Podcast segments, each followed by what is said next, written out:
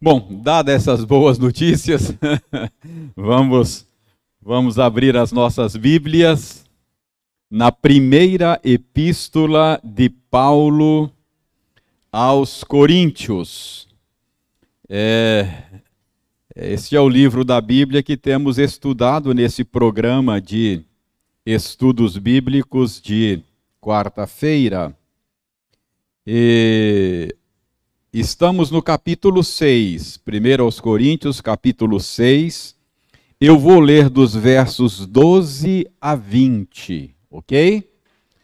Primeira de Paulo aos Coríntios, capítulo 6, versos 12 a 20. Eu leio, você acompanha aí silenciosamente. Todas as coisas me são lícitas, mas nem todas convêm.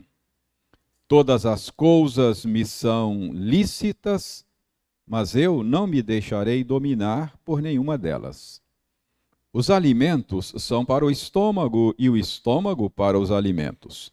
Mas Deus destruirá tanto estes como aquele. Porém, o corpo não é para a impureza, mas para o Senhor e o Senhor para o corpo. Deus ressuscitou o Senhor e também nos ressuscitará a nós pelo seu poder. Não sabeis que os vossos corpos são membros de Cristo? E eu, porventura, tomaria os membros de Cristo e os faria membros de meretriz? Absolutamente não. Ou não sabeis que o homem que se une à prostituta forma um só corpo com ela? Porque, como se diz, serão os dois uma só carne. Mas aquele que se une ao Senhor é um espírito com ele. Fugir da impureza. Qualquer outro pecado que uma pessoa cometer é fora do corpo mas aquele que pratica a imoralidade peca contra o próprio corpo. Acaso não sabeis que o vosso corpo é santuário do Espírito Santo que está em vós, o qual tendes da parte de Deus e que não sois de vós mesmos, porque fostes comprados por preço? Agora, pois, glorificai a Deus no vosso corpo.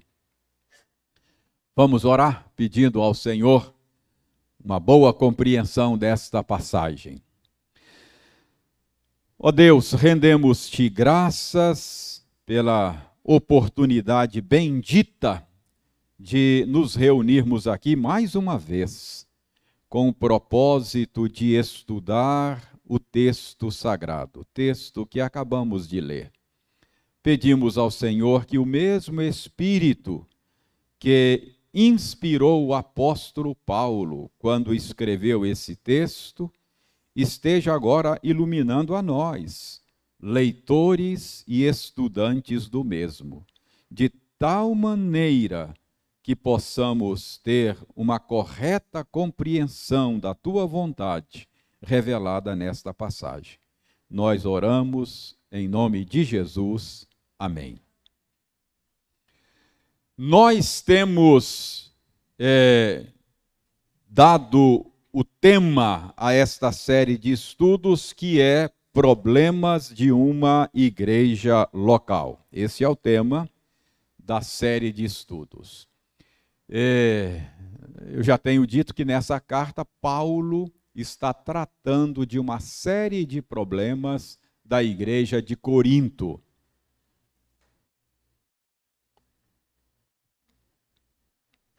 Então, vamos refrescar a sua memória. Qual foi o primeiro problema que Paulo tratou nessa carta e, e que nós já analisamos? Qual foi o primeiro problema? Divisões. Então, Paulo tratou das divisões que surgiram lá naquela igreja. Segundo problema, qual foi o segundo problema que Paulo tratou? Animosidade havia da parte de algumas pessoas da igreja de Corinto uma certa animosidade contra o apóstolo Paulo. Duvidavam do seu apostolado e Paulo então faz a sua defesa é, e trata deste problema, lá no capítulo 4. Outro problema, qual foi o próximo problema que Paulo tratou? Negligência da disciplina eclesiástica, né? A igreja estava tolerando o pecado e faltando com amor para com o faltoso. Quem ama disciplina, não é? Então, uma igreja que não disciplina os seus membros não é uma igreja amorosa. Uma igreja amorosa corrige aquele que, que se desvia dos caminhos do Senhor. Então, a igreja estava sendo negligente. Paulo tratou no capítulo 5, não é? Desse problema. Ah, chegamos depois ao capítulo 6, e na primeira parte do capítulo 6, qual foi o problema que Paulo tratou? Litígio entre irmãos. Então, havia na igreja de Corinto é, irmãos que estavam levando os seus desacordos, parece que de natureza financeira, é, para resolver nos tribunais seculares. Paulo, então, entendeu que aquilo não era bom e Paulo trata desta questão, não é? Litígio entre irmãos. Agora chegamos na segunda metade do capítulo 6. Um novo problema será tratado agora. E o problema uh, do qual Paulo vai tratar é o problema da impureza sexual. Esse é o problema. Isso fica muito claro no verso 18. Qual é a ordem que Paulo dá no verso 18? Fugir da impureza. Por que, que eu estou dizendo que é impureza sexual? Porque a palavra grega que é traduzida aí por impureza é a palavra porneia, que é uma palavra grega usada para impureza sexual é, é uma palavra com sentido amplo, é, é dessa palavra que vem a palavra em português pornografia, não é? é então, porneia é todo tipo de, de desvio, de impureza sexual. É um, é um, um termo com um, um universo de significado bastante amplo, bastante extenso.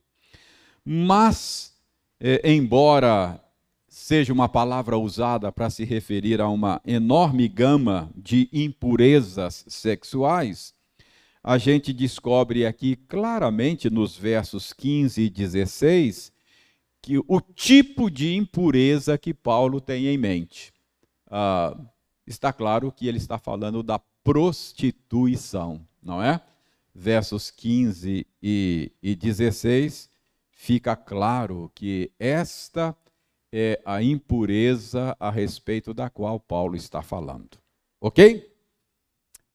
Por que, é Paulo está tratando desse problema? Será que ah, ah, a gente não sabe assim de um caso específico? Paulo não diz aqui, mas é, não é difícil a gente descobrir ah, o pano de fundo desse problema. Parece-nos que o pano de fundo dessa passagem pode ser encontrado no contexto social e no contexto religioso da cidade de Corinto. Eu me lembro que no primeiro estudo dessa série, nós falamos um pouco da cidade de Corinto e eu disse a vocês que a cidade de Corinto era uma cidade portuária, portanto, tinha uma população flutuante muito grande, não é? Então, era, era uma cidade com muita gente que estava ali de passagem, muitos marinheiros, não é? é e, portanto, é, era uma cidade é, cuja imoralidade, perversão é, se tornou proverbial naqueles dias. Ah, o verbo corintianizar, mais ou menos isso, na época era sinônimo de perverter-se, não é?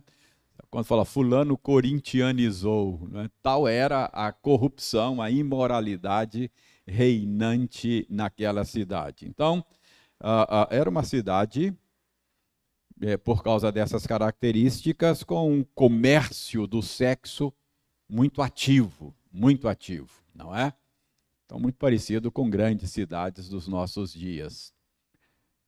Se você acha que, que a perversão sexual dos nossos dias é uma novidade, uma coisa do nosso tempo, a gente está, você está enganado. Isso acontece desde que o mundo é mundo, não é? Então, é, parece que, que a gente pode dizer que o, o contexto social explica um pouco o, o, o, problema do qual Paulo está tratando aqui. Além disso, além disso, o contexto religioso talvez esteja por detrás também.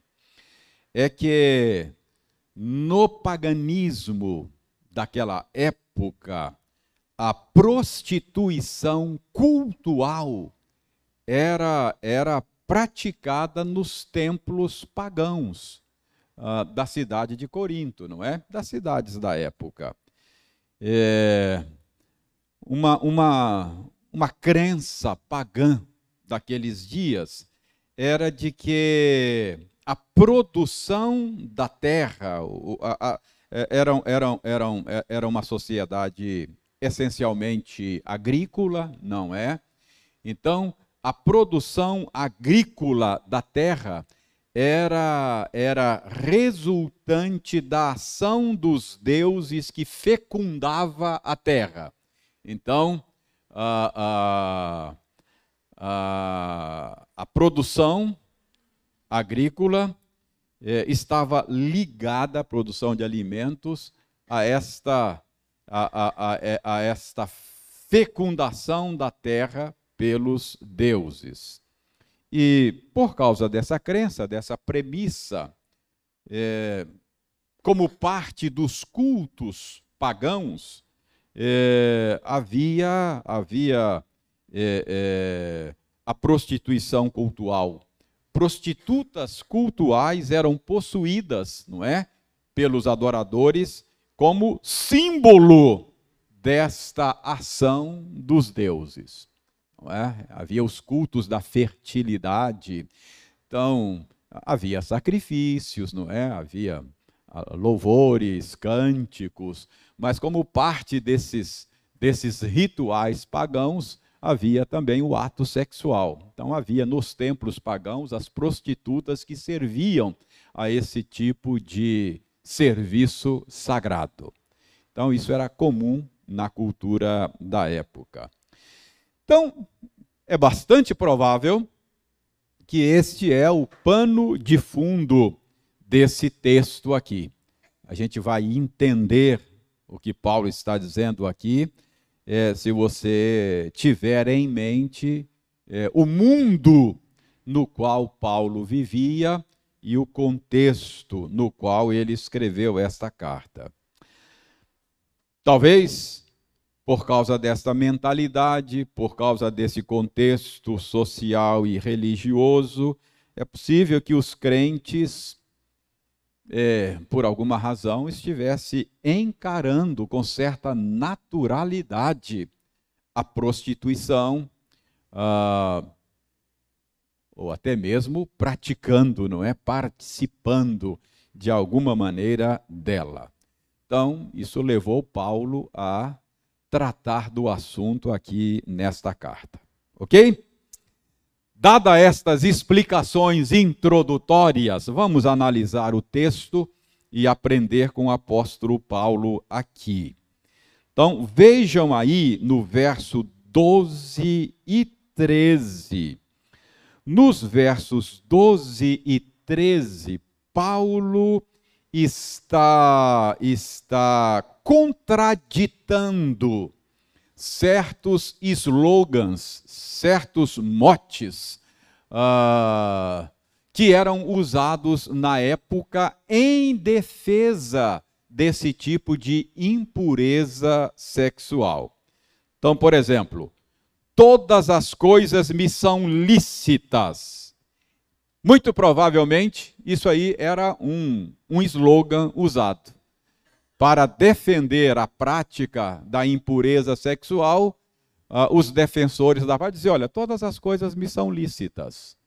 Uh, esse era um, um, um, um slogan usado na época.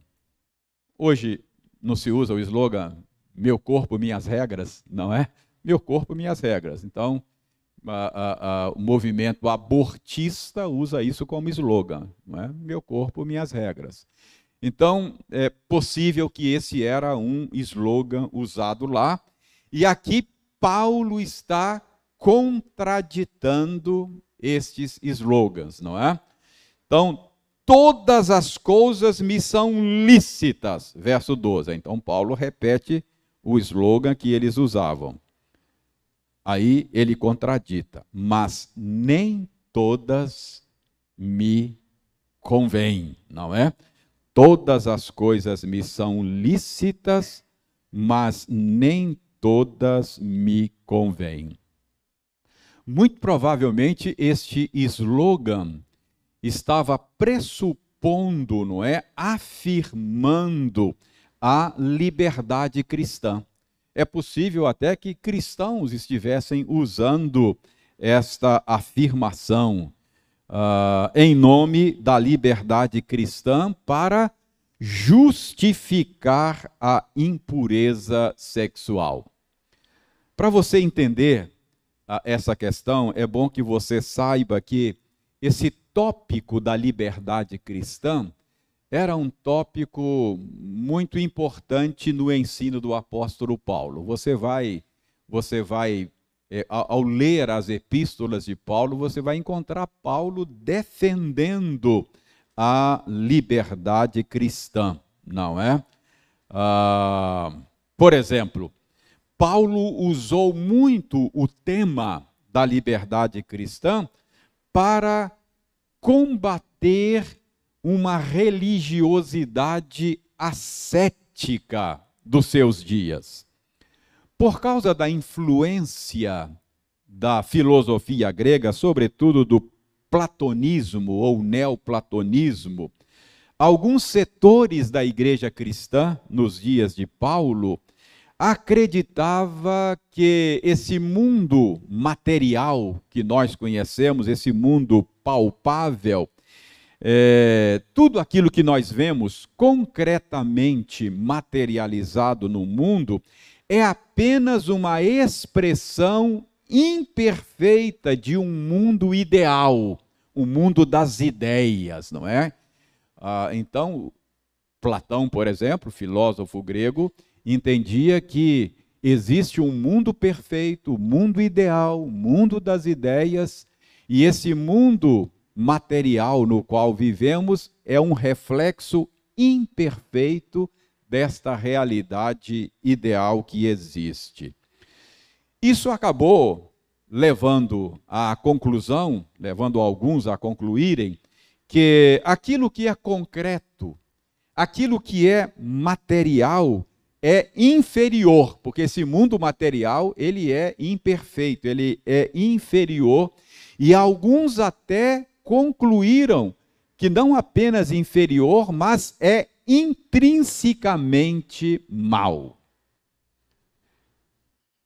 Essa visão de mundo você percebe até hoje no meio cristão.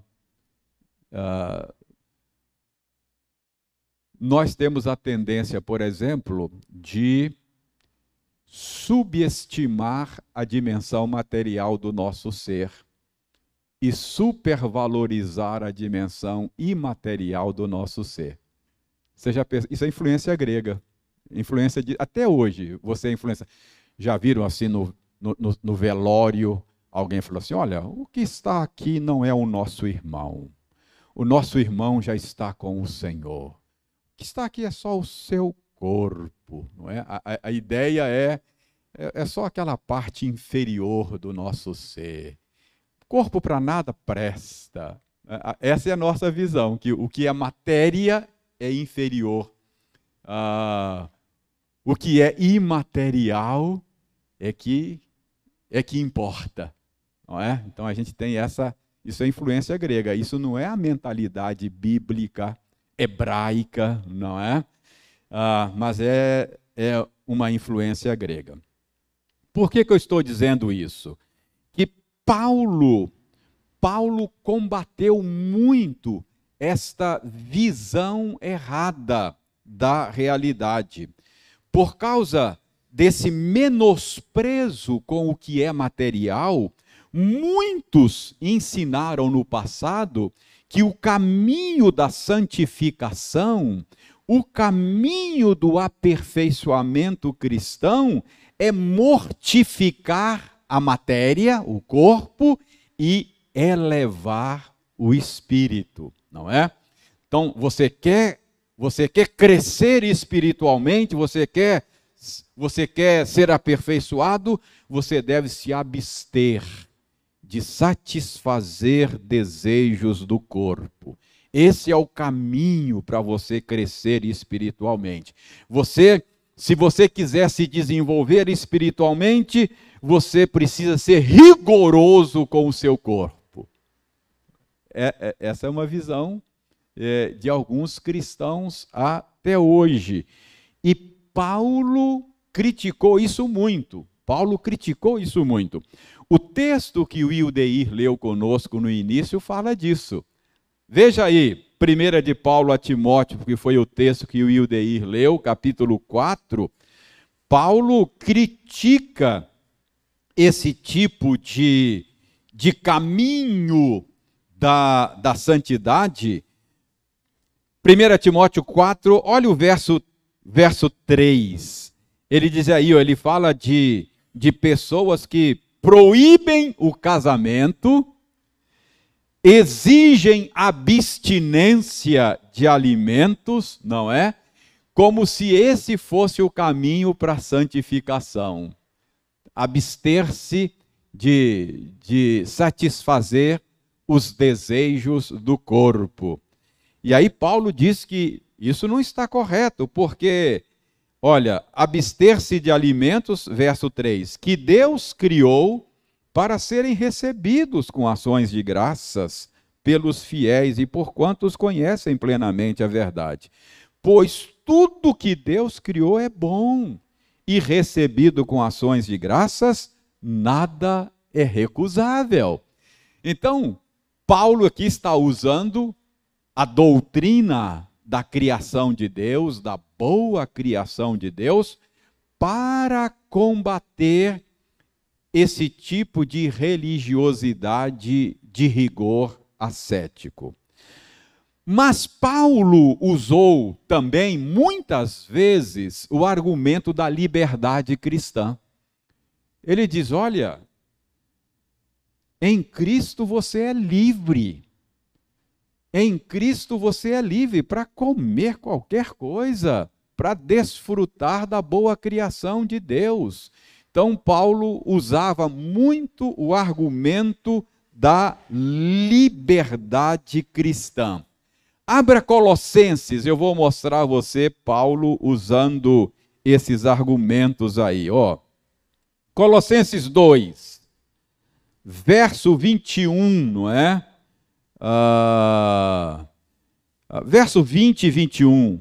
Se morrestes com Cristo para os rudimentos do mundo, porque como se vivesseis no mundo, vos sujeitais a ordenanças, ou seja, você morreu com Cristo e você está livre em Cristo, portanto você uh, uh, uh, não deve seguir esse caminho de aperfeiçoamento. Que caminho? O caminho do rigor ascético. Verso 21: Não manusieis isto, não proves aquilo, não toques aquilo outro. Então, ele diz que esse, esse, esse tipo de esse tipo de proposta de espiritualidade é contrário à, à liberdade cristã. Uh, vejam, vejam Gálatas, Gálatas 5.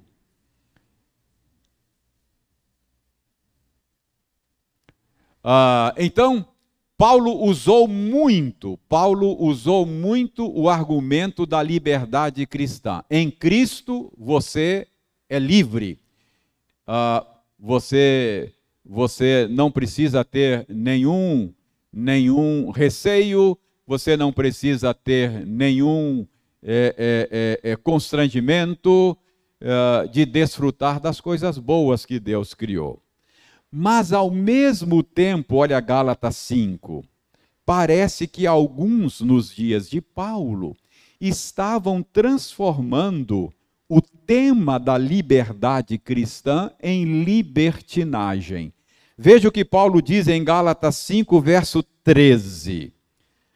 Porque vós, irmãos, fostes chamados à liberdade, porém não useis da liberdade para dar ocasião à carne. Sede antes servos uns dos outros pelo amor, não é? Ah, se você for para Judas, Judas 4, você vai ver a mesma ideia lá. Obviamente não é de Paulo, mas Judas aí diz o seguinte, Judas 4, Judas não tem, não tem capítulo, né, só versículos. Pois certos indivíduos se introduziram com dissimulação, os quais desde muito foram antecipadamente pronunciados para esta condenação, homens ímpios que transformaram em libertinagem a graça de nosso Deus que, que eu estou querendo mostrar com tudo isso para vocês? Querendo mostrar que o tema da liberdade cristã é um tema importante no Novo Testamento. Paulo tratou desse tema da liberdade cristã, mas Paulo também advertiu quanto ao risco de transformar a liberdade cristã em libertinagem. Então, é, é, esse é o pano de fundo. Vamos olhar novamente para 1 Coríntios 6,12. Agora você vai entender. Todas as coisas me são lícitas. Esse era o slogan. O que está por detrás desse slogan? Eu sou livre em Cristo. Cristo morreu por mim. Eu estou unido a Cristo. Eu sou cristão. Agora em Cristo, todas as coisas me são lícitas. Eu sou livre. Cristo me libertou. É uma verdade. É uma verdade. Mas tem um mas. Tem um porém. Aí Paulo vai colocar o porém. Veja bem, ó. Todas as coisas me são lícitas, mas nem todas convêm, não é? Todas as coisas me são lícitas, mas nem todas convêm. Este é o contra-argumento de Paulo. O que, que Paulo quer ensinar com esse contra-argumento? Embora nós sejamos livres em Cristo, isto não significa que sejamos livres para fazer o que quisermos, quando quisermos, não é? O que, que Paulo está mostrando aqui quando ele diz que nem todas coisas convêm? Ele está ensinando que a verdadeira liberdade tem limites que, se forem ultrapassados, a liberdade é simplesmente perdida. Percebe? Paulo concorda com o slogan até a página 3. Todas as coisas me são lícitas, Paulo. Paulo diz: é verdade. todas as coisas são lícitas. Se você está em Cristo, você foi liberto por Ele. Mas a verdadeira liberdade tem limites que não podem ser ultrapassados. Senão ela deixa de ser liberdade. Todas as coisas me são lícitas, mas nem todas convêm. Porque senão eu sacrifico a verdadeira liberdade. Irmãos, isso é muito importante porque ah, no imaginário de muita gente, liberdade é, é poder fazer o que quiser quando quiser. Paulo está mostrando, não é bem assim. Preste bem atenção. Ah, um peixe só é verdadeiramente livre se ele permanecer dentro dos limites das águas. Não é verdade?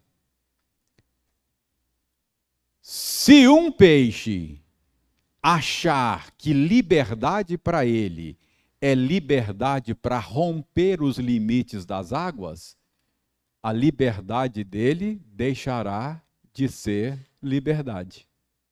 É? Ele não é livre para romper os limites das águas. Está claro que Paulo está dizendo? Claro, você é livre. Mas tem coisas que não convém a você, porque senão você perde a sua liberdade. Aí você deixa de ser livre. Todas as coisas me são lícitas, mas nem todas me convêm.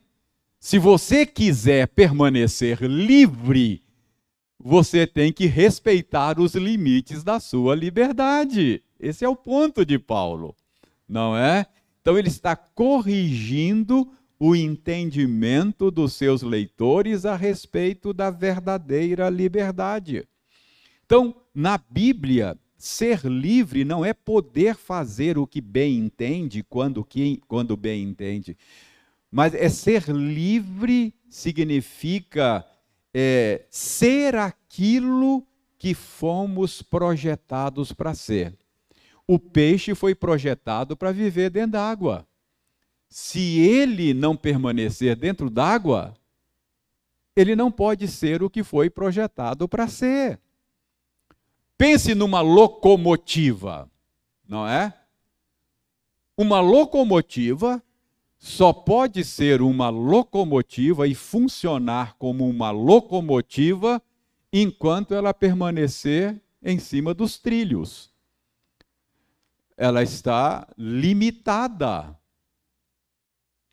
pelos trilhos, porque fora dos trilhos, a locomotiva não pode ser aquilo que ela foi projetada para ser. Está claro o que Paulo está dizendo aqui? Então, esse é o sentido.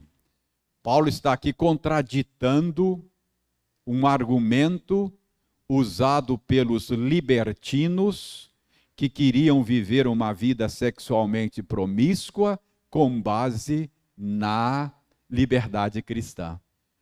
Paulo, todas as coisas me são lícitas. Paulo diz: é verdade, mas nem todas convêm. Não é? Ou seja, uh, todas as coisas são lícitas, mas você não é livre para fazer o que bem entende, a menos que você perca a sua liberdade. Veja ainda no verso 12, não é? Outro outro argumento aí, ó. Paulo diz, outro, o, Paulo usa um outro contra-argumento. Ele repete o mesmo slogan todas as coisas me são lícitas. Aí ele oferece um outro contra-argumento. Mas eu não me deixarei dominar por nenhuma delas, não é? Por quê? Porque quando eu me deixo dominar por algo, mesmo que seja lícito, a minha liberdade já foi para o brejo. Não é verdade? Paulo diz: olha, você é livre, mas você deixa de ser livre quando você é dominado por algo. Então aí já deixou de ser liberdade. A verdadeira liberdade é liberdade para usufruir e é liberdade para não usufruir. Tem um fato que acho que acho que me acho que ajuda a gente a, a entender o ponto de Paulo aqui. Eu não me esqueço disso. Isso faz tantos anos. Ah, eu estava ainda no seminário, na graduação, e um amigo me contou isso. E ele foi muito perspicaz, esse amigo. Ele, ele disse que é um colega de faculdade, é, nessa época uh, o tabagismo ainda era, era uma prática bastante aceita na sociedade. Hoje não, hoje já é, é, mesmo não, não cristãos já entende que, que o tabagismo não é uma coisa boa. Mas naquela época não, naquela época não fumar era coisa de crente, é? porque era é, é, é, o tabagismo era, era aceito e, e, e, era, era inclusive recomendável, chique, não é? Então, ah, mas aí o meu amigo me contou que, que um colega de faculdade lhe ofereceu cigarros, não é? E ele disse: Não, não, obrigado, eu, eu não fumo. Aí o amigo aproveitou para tirar uma casca, né? Falei, ah, esqueci, cara, você é crente, né? Eu pensei que você fosse livre, mas você é crente. e aí ele foi perspicaz, o meu amigo, foi dizer, não, eu, eu sou livre, cara, eu sou livre. Você que não é livre, eu sou livre. Olha, eu, se eu quiser, você está me oferecendo, se eu quiser, eu posso pegar e, usar. Ah, eu tenho dinheiro aqui, ou se eu quiser, eu vou lá e compro, não é? Então, eu sou livre para fumar, fiz uma escolha de não fumar. Agora, eu sou livre para não fumar. Eu sou livre para fumar e para não fumar, não é? Agora você só é livre para fumar. Se você disser que não vai fumar hoje, você não consegue. Então quem é que é o livre aqui? É você ou sou eu, não é? Então percebe que a liberdade que se deixa dominar por algo deixa de ser liberdade. Você é livre para fumar, mas você não é livre para não fumar. Não é? É isso que Paulo está dizendo aqui. Todas as coisas me são lícitas, mas eu não me deixarei dominar por nenhuma delas. Porque quando eu me deixo dominar, eu perdi a liberdade. Eu sou livre para fazer, mas eu preciso ser livre para não fazer também. Não é? Essa é a verdadeira liberdade, tanto para fazer quanto para não fazer. Então, percebeu, que, percebeu no verso 12 o que, é que Paulo está fazendo? Paulo está pegando um argumento, pegando um slogan que os libertinos usavam naqueles dias para justificar a vida sexualmente impura. Eles diziam: ah, é, todas as coisas me são lícitas. E aí Paulo apresenta dois contra-argumentos, não é? Todas as coisas são lícitas, mas nem todas convêm seja, a liberdade tem limites, senão ela deixa de ser liberdade. Todas as coisas me são lícitas, ok, mas eu não me deixarei dominar por nenhuma delas, porque quando eu me deixo dominar, já perdi a liberdade, já não sou mais livre, não é?